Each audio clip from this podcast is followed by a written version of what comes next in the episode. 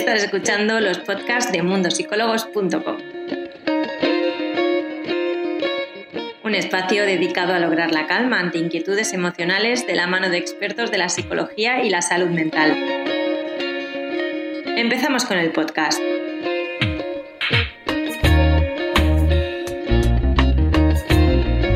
Hoy tengo a Adriana Fernández con nosotros porque vamos a hablar sobre las rupturas de pareja, algo que me habéis pedido mucho y, bueno, yo estoy encantada de poder solventar todas las dudas que sean. Hola. Hola Irene, ¿qué tal? Muy bien, ¿cómo estás? Bien. Les estaba contando a los usuarios de que hoy vamos a hablar de ruptura de pareja. Creo que ya te has dado cuenta por lo que estábamos hablando hace unos momentos y que es un tema que, que está muy en auge, por desgracia, eh, sobre todo con el, con el tema del, del COVID o de la pandemia, parece que, bueno, que están habiendo muchas rupturas, así que empiezo preguntándote si te parece bien, Adriana, que, ¿qué es peor? ¿La persona a la que la dejan o quien deja? Eso es muy relativo porque yo creo que la idea típica, estereotipada que tenemos es que la persona que lo pasa mejor es la persona que deja y la persona que lo pasa peor es la persona a la que dejan. Pero realmente la persona a la que dejan pues puede, realmente pasa a ser la víctima, todo el mundo muestra, más comprensión hacia esa persona y se puede incluso refugiar en el victimismo. Entonces, la situación como, como tal es un poquito más ventajosa Mientras que la persona que deja es la persona que toma la decisión, que muchas veces además es un poquito la más valiente porque parece que muchas de las relaciones estaban destinadas a, que, a terminar en algún momento. Entonces es la persona que toma la decisión y además em, no tiene refugio, tiene el sentimiento de culpa y además es el, a quien más a quien más critican los que rodean a la pareja, por así decirlo. Entonces, Realmente es muy relativo, depende de cada situación, se tendría que mirar cada situación por separado, pero yo me atrevería a decir incluso que la persona em, que lo deja eh, al final lo acaba pasando peor porque también tiene que pasar por todo el proceso de tomar esa decisión y hacerlo. Y claro, ahora me parece muy curioso lo que estás contando porque al final, ahora, ahora si te parece, nos explicas un poco cuál es el proceso de duelo este que, que pasa una persona cuando, cuando termina una relación. Pero claro, me parece curioso esto que comentas, porque cuando una persona decide dejar a otra persona, significa como que hay una parte que ya ha asimilado, con lo cual no se entendería que está un poco más adelantado que exista la otra persona. Mm, muchas veces sí. En la teoría realmente eso sería el panorama ideal, pero muchas veces la persona realmente, eh, sobre todo cuando son relaciones de muchos años, hay gente que lo puede, que tiene las cosas más claras en la cabeza y claro, yo igual me pongo desde el punto de vista de las personas que vienen a mí a pedirme ayuda para, para poder hacerlo. Entonces sí que son personas que pasan por todo un proceso de, de, aparte de que pasen el mismo duelo que la persona a la que han dejado, pero es que además pasan todo un proceso antes muy emocional, muy difícil y que les cuesta, realmente les cuesta llegar al punto de tomar la decisión. Luego, en el momento de la ruptura parece que ha sido fácil incluso para la persona. Lo ves fríamente y dices, mira, pues le ha dejado, qué fácil. Pero todo lo que hay detrás, hay gente que le cuesta menos, pero todo lo que hay detrás a veces tiene, tiene más que luego el proceso de duelo. Claro, porque nos comentas que el proceso de duelo es igual para una persona que deja que para la que es dejada. Sí, eh, en ese sentido sí que seguro que va a ser más rápida para la persona que deja. La persona a la que dejan em, de repente deja de tener a alguien en su vida, una persona que sí que quería que estuviese ahí, y lo, afronta más o menos como, puede y sí que pasa una, un duelo propiamente dicho.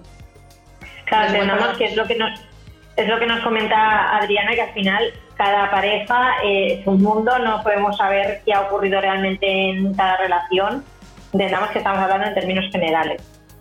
Exacto, Entonces, totalmente. ¿te parece si, si, nos cuentas cuál es este proceso de duelo y en qué constituye cada, cada fase?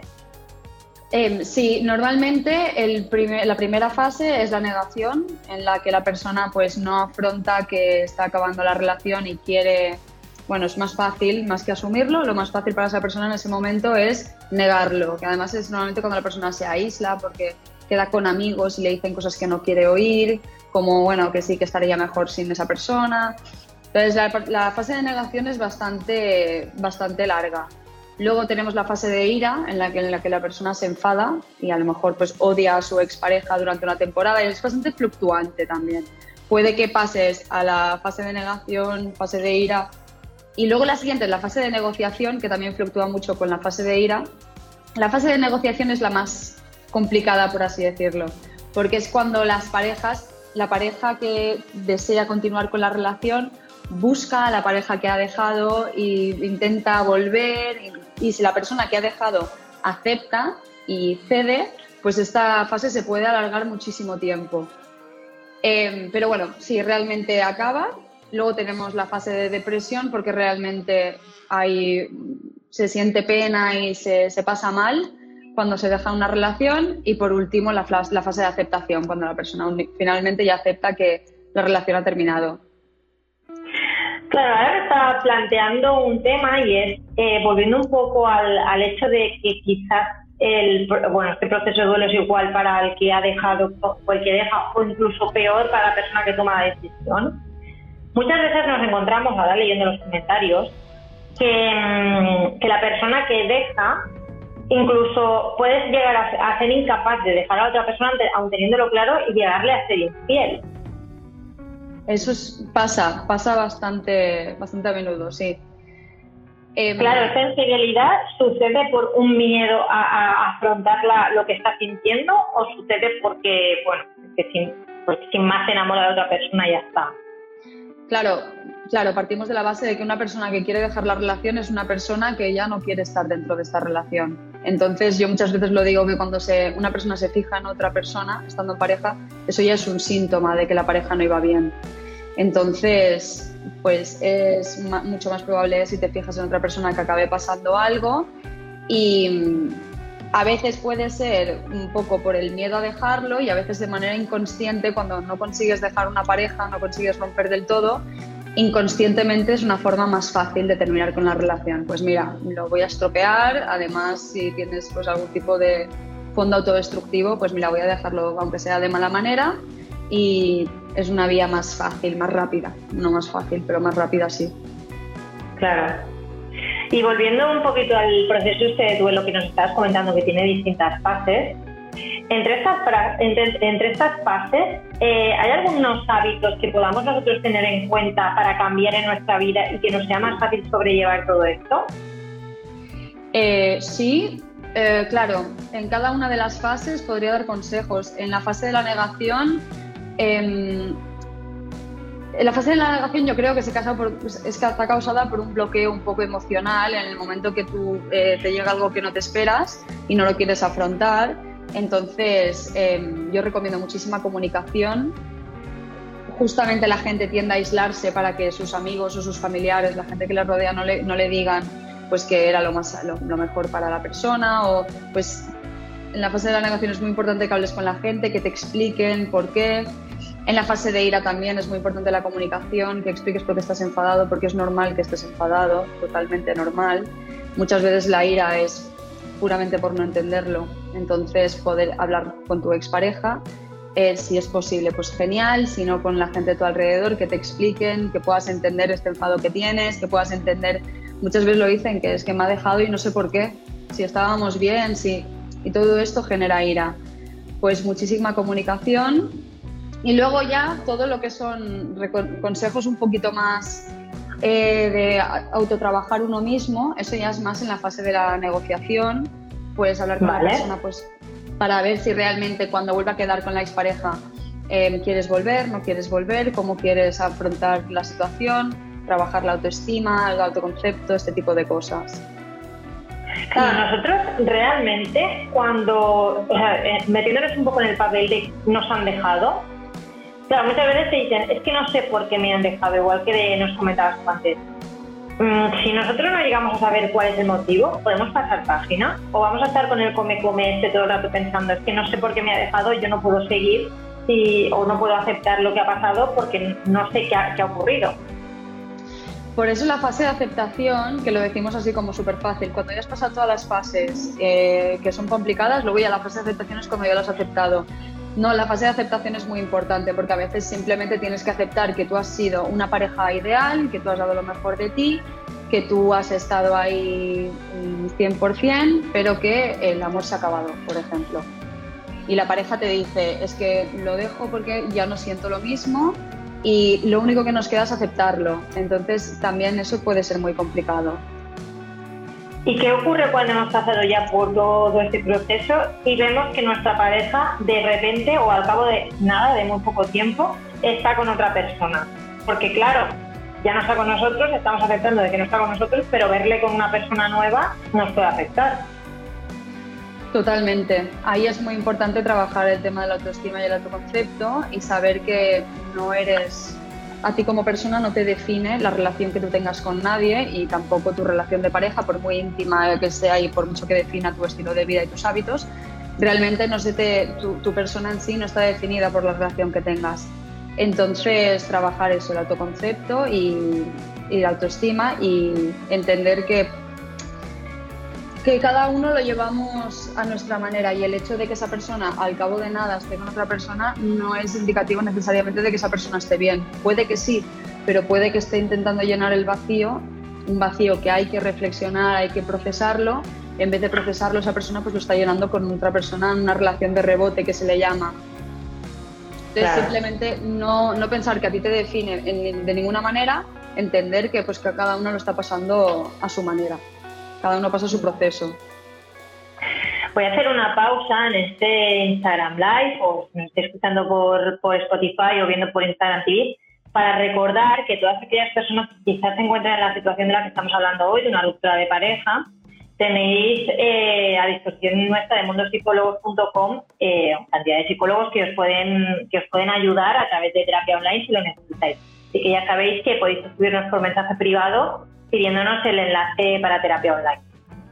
Dicho esto, Adriana, eh, ¿qué ocurre cuando nosotros estamos remontando y de repente viene nuestra expareja y nos dice que quiere volver? Que además pasa mucho. claro, que ahí está el tema, porque nosotros podemos estar ya viendo un poco la luz en ese túnel y decir, igual me quedo dentro. Y además, muchas veces tú realmente lo que quieres es volver, pero piensas con todo lo que he pasado ahora otra vez, ¿cómo sé qué va a pasar? ¿Cómo sé si va a salir bien? Yo lo que siempre aconsejo es valorar eh, cuál fue la causa de la ruptura. Esa causa sigue estando ahí o ha cambiado, porque puede que hayan cambiado las circunstancias. ¿Y cuánto tiempo ha pasado desde la ruptura? Porque sí que es verdad que la gente evoluciona, todos evolucionamos y a lo mejor lo que antes era un problema ahora ya no, eh, y también cuánta importancia le vas a dar tú a ese tema. Si a lo mejor dices, mira, yo en aquel entonces tenía muy claro que no quería tener hijos, la razón que sea. En cambio ahora, eh, por razones, razones de la vida, he visto que pues no me importaría o sí me gustaría. Entonces, valorar cuánto tiempo ha pasado, si la causa de la, de la ruptura sigue estando ahí y mm, cómo de importante es para ti también. Claro, también está el tema de, que dices tú ahora, o sea, valoramos un poco lo que ha ocurrido, decidimos volver con nuestra pareja, pero de hecho hay muchas personas que deciden volver con la pareja teniendo claro de que eso igual no va a ir a ninguna parte y de hecho lo prueban y acaba en, volver a pasar por todo el proceso de duelo. Entonces, claro, yo me pregunto, ¿las segundas oportunidades eh, se deben dar o no se deben dar? Hay que valorar cada, cada caso por separado y realmente em, hay gente que prefiere ser racional y te dice, ay, sí, ser, racional y te dice, me da igual, sé que no debería hacerlo, pero es algo que tengo que hacer. También es verdad que todos necesitamos tener un cierre a veces y muchas veces las relaciones inacabadas, las relaciones que es en plan te quiero pero no puedo estar contigo por X razón, tendemos a romantizarlas, es decir, es que mira qué bonito era lo nuestro, que mira lo que nos queríamos y no podía ser el amor prohibido que tanto nos gusta. Y muchas veces es eso, es la última para terminar ya, cerrar del todo, ver que no funcionamos.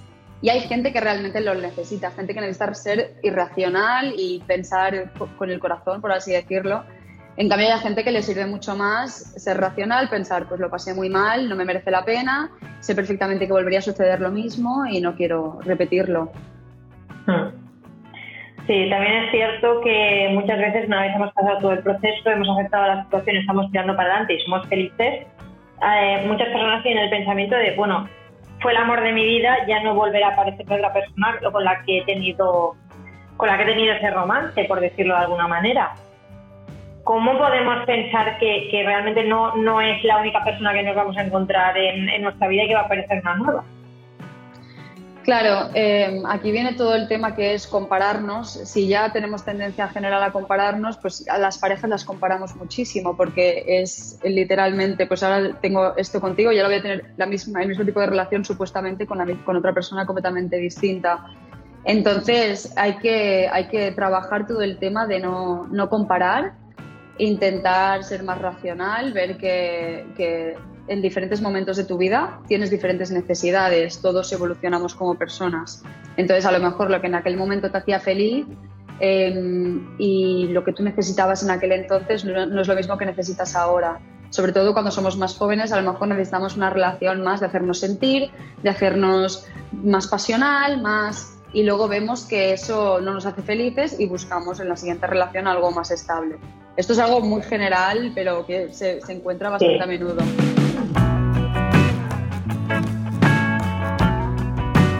Pues te parece, Adriana, si contestamos algunas de las dudas, porque hoy tenemos muchísimas y creo que vamos a hacer un poco más práctico eh, todo esto, después de explicar un poco a nivel general qué es cada cosa.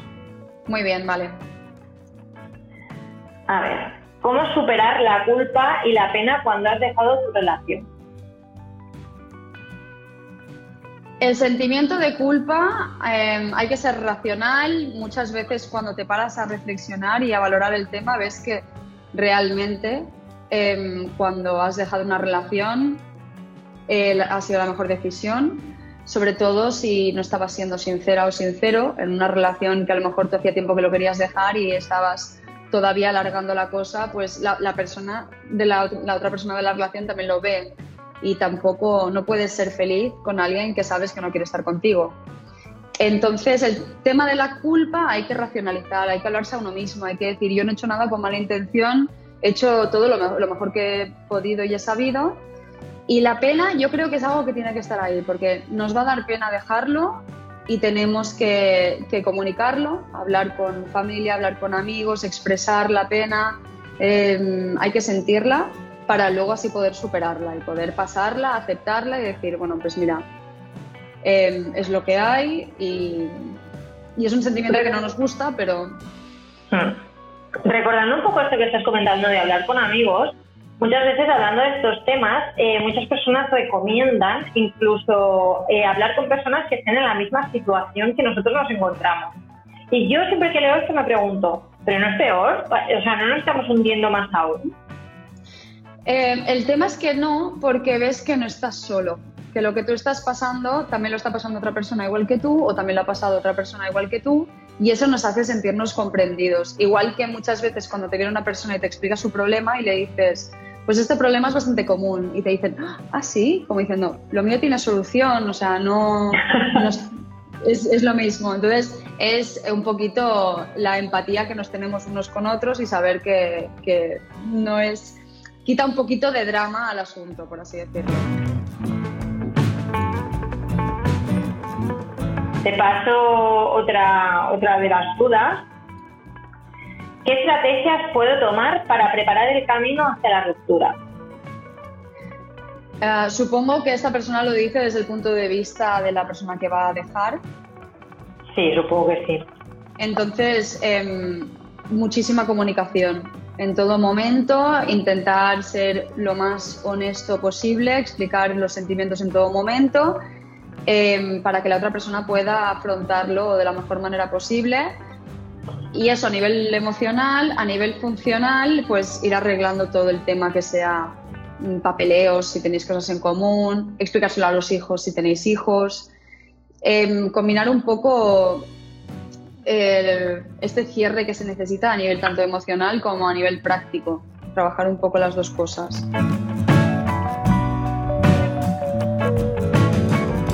Otra duda que además estoy viendo que es bastante eh, común es eh, relaciones rebote después de una ruptura.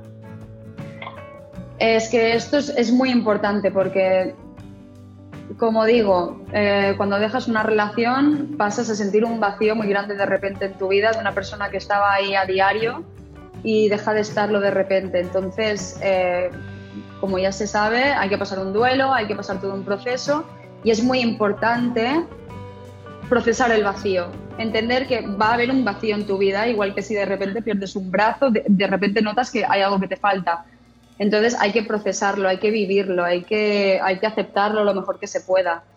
Y la, relación eh, rebote es llenar ese vacío con otra persona. Es la estrategia más, más rápida y que además te, te quita de pensar, te hace evadirte. Y por lo general, mira que puedo decir, no se puede generalizar este tipo de cosas, pero por lo general eh, las relaciones de rebote no son aconsejables para nadie, porque es muy importante el poder estar uno bien solo, procesar este tipo de sentimientos solo y, y estar a gusto solo es muy importante. Claro, es verdad que hay personas que empalman una relación con otras y, y los pendientes que les va bien. Claro, esto depende mucho de la persona, pero... Claro, exacto. Entonces, bueno, hay personas en, general que tampoco tienen tanta necesidad de, tener este tipo de procesos eh, y gente que lo tiene muy claro. Si dejan una relación para meterse en otra, saben perfectamente lo que están haciendo y no necesitan hmm. ningún tipo de proceso. Pero bueno.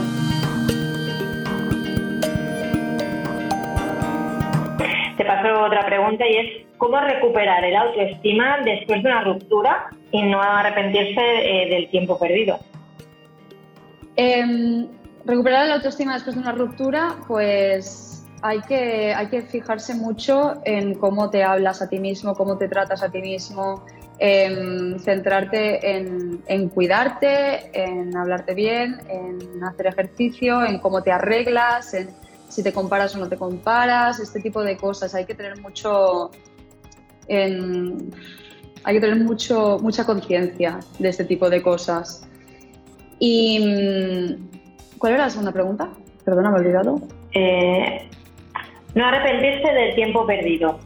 Exacto, y el tema es que no te, eh, arrepentirse no sirve para nada porque todos pasamos, crecemos, aprendemos y una relación aunque haya terminado mal o aunque consideremos que no nos aporta tanto como nos gustaría, siempre nos, nos, ayuda a conocernos a nosotros mismos y saber lo que queremos. Entonces, no hay que arrepentirse porque de todo aprendemos.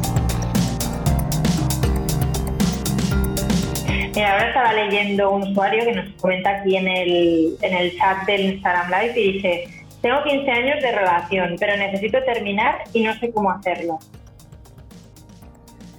Em, claro, es que aquí también llegamos al, punto de que hay muchas relaciones que después de, bueno, que duran muchos años, que no por eso tienen que ser sanas, de hecho muchas veces son tóxicas y, se amplían en el tiempo y no sabes cómo terminar esta relación. Claro, yo a esta persona le aconsejaría que se centre un poco en, sus propias necesidades, que para todo lo que hablábamos antes de pues intentar no tener tanta culpa como se intentar pues racionalizar, decir, pues mira, es que yo no soy feliz de esta manera, tampoco hago feliz a mi pareja de esta manera. Esto nos puede llevar a tener una relación tóxica o, o a una relación que no nos aporte nada al fin y al cabo. Y consejo de cómo ir preparando la ruptura, pues es ir preparando cosas, comunicarse mucho. Eh, lo que pasa es que esta persona, si le está costando dar el paso, pues tiene que hacer un trabajo mucho de suyo propio, de decir, ¿por qué esto es lo mejor ahora mismo? qué es lo que está fallando, cómo de importante es esto para mí. Es que realmente si tienes ahí la intención es que es algo muy importante, es algo que tú tienes que hacer. Mm, tu felicidad es lo más importante, este tipo de cosas. Claro, es que es complicado y, sobre todo cuando hay veces que hay hijos de por medio, familia, es, difícil. Totalmente. el tema de los hijos, los hijos muchísimas veces lo pasan peor cuando notan que tienen un ambiente hostil en casa o sea, es muchísimo mejor tener una ruptura eh, sana, explicárselo en la medida de lo posible, lo mejor que puedan entenderlo ellos según la edad que tengan y ser comunicativos con ellos. Primeramente ya una última pregunta antes de terminar este live de hoy y es, ¿es recomendable intentar eh, conseguir o tener una amistad con una expareja? Esto va por, va por personalidades realmente. Eh, cuando se tiene hijos por en medio que estábamos comentando es muchísimo más recomendable poder tener una amistad o una relación cordial aunque sea. Y mm, esto depende de cada uno. Hay gente que realmente valora que ha pasado muchos años junto a una persona y no quiere cortar de raíz, entonces prefieren tener una, una amistad, si pueden, y hay muchas personas que prefieren desconectar por completo. Esto cambia de una persona a otra completamente. Yo animo a las personas que realmente, realmente quieran y sienten que pueden tener una amistad, porque al fin y al cabo eh, es aceptar que en un momento dado tenéis ciertas cosas en común que habéis dejado de tener. Y mientras se hable todo bien, con respeto, eh, yo creo que es posible. Claro, supongo que da pena después de haber compartido años o vivencias o experiencias con una persona y decir, bueno, pues te vas de, mi vida y, ya no te vuelvo a ver, o, claro, es difícil todo esto. Es muy difícil, es muy difícil. Además somos seres muy sociables de forma natural y de repente sentir que, que esta persona ahora ya se te veo no me acuerdo, yo creo que es duro para cualquiera. Claro. Pues Adriana, te doy las gracias por haber resuelto todas las dudas de hoy, por explicarnos tan, tan claramente el tema de la ruptura de pareja y espero tenerte por aquí nuevamente. Cuando me invitéis yo me apunto. que tengas una feliz tarde. Muchas gracias igualmente. Hasta luego. Adiós. Bueno, sé que hay muchísimas preguntas más por, contestar. Eh, os animo a que me las paséis por mensaje privado y o, bueno, o directamente que me pidáis el enlace al consultorio para poder redirigiros y que un profesional de nuestro portal os pueda ayudar y dar una respuesta clara en cuanto a eso. Hasta luego. Esperamos que el podcast de hoy te haya gustado. Recuerda que tienes todos estos temas disponibles en nuestro portal web mundosicólogos.com. Además, puedes ver el vídeo al completo en nuestro Instagram TV en arroba mundosicólogos. Nos vemos en el siguiente podcast.